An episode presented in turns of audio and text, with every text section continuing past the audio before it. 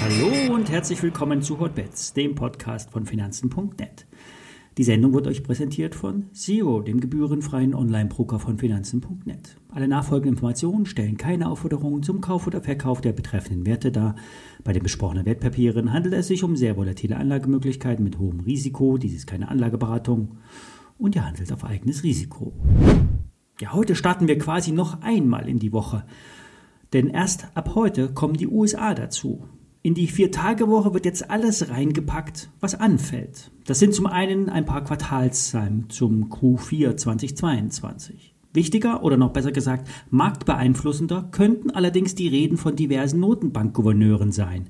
In dieser Woche spricht an jedem Tag ein Mitglied der Federal Reserve Bank, der amerikanischen Notenbank. Marktexperten sehen seit geraumer Zeit, dass die Notenbank kein Interesse an einem starken Aktienmarkt hat. Das konterkariert Ihre Zinsanhebungspolitik. Die Fed will natürlich auch kein Crash. Sie will ein Abkühlen der Konjunktur und damit einhergehend auch ein Abschwung an der Börse.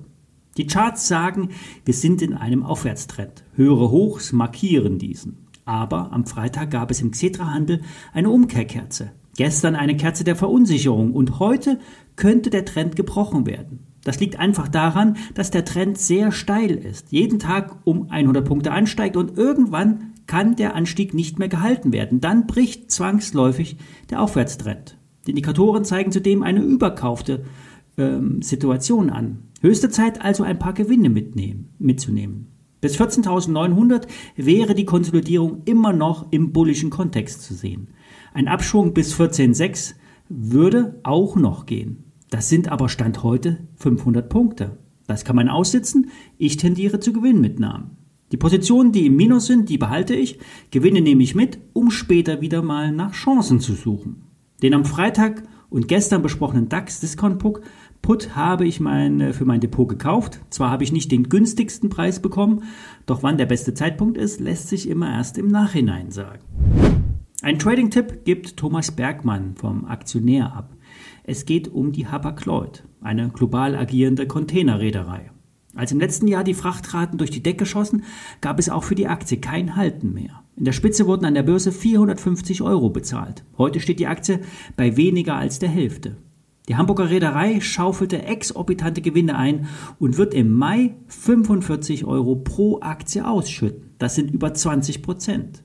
Zwar wird der Kurs am Ex-Tag, also nach der Ausschüttung Ex-Dividende mit 45 Euro Abzug gehandelt, doch in der Regel zieht die Börse nicht den vollen Betrag ab, beziehungsweise die, ab, die Aktie steckt die Bewegung wieder im Ansatz weg.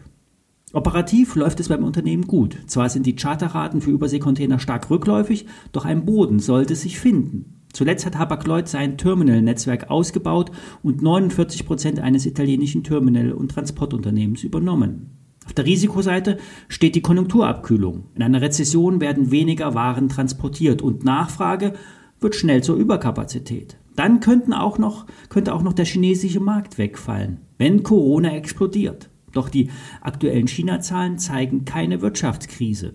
Die Bären würden jetzt sagen, alles Fake News. China manipuliert die gemeldeten Wirtschaftsdaten. Wie dem auch sei. Die globalen Lieferketten benötigen Container und die werden weltweit mehr denn je benötigt, auch wenn wir tendenziell eine Deglobalisierung auf lange Sicht sehen werden. Die Analysten sind mehrheitlich skeptisch. Die rückläufigen Frachtvolumina sollten sich negativ auswirken. JP Morgan sagt Untergewichten, Kursziel 143 Euro.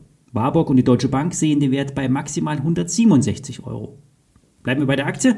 Zwischen 160 und 200 gibt es eine Seitwärtsrange. Die ist stabil und seriös. Der aktuelle Ausbruch wird von Thomas Bergmann mit einem Hebelprodukt gehandelt. Kursziel 250 Euro. Das sind in der Aktie 20 Prozent.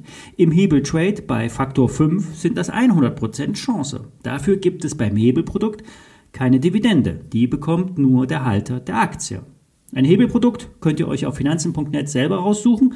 Die Quotes sind immer Realtime und die Liquidität zum Kauf und Verkauf stellt immer der Emittent. Soweit für heute. Ich melde mich morgen wieder. Bis dahin.